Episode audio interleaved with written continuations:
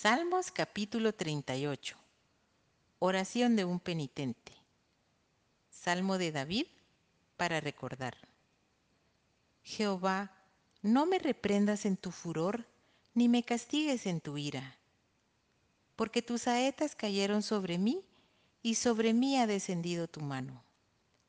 Nada hay sano en mi carne a causa de tu ira, ni hay paz en mis huesos a causa de mi pecado porque mis iniquidades se han agravado sobre mi cabeza, como carga pesada se han agravado sobre mí.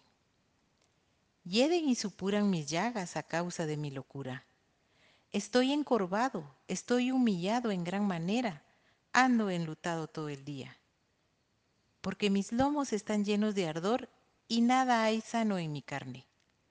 Estoy debilitado y molido en gran manera, gimo a causa de la conmoción de mi corazón. Señor, delante de ti están todos mis deseos y mi suspiro no te es oculto. Mi corazón está acongojado, me ha dejado mi vigor y aún la luz de mis ojos me falta ya. Mis amigos y compañeros se mantienen lejos de mi plaga y mis cercanos se han alejado. Los que buscan mi vida arman lazos y los que procuran mi mal hablan iniquidades y meditan fraudes todo el día. Mas yo, como si fuera sordo, no oigo, y soy como mudo que no abre la boca. Soy pues como un hombre que no oye, y en cuya boca no hay reprensiones.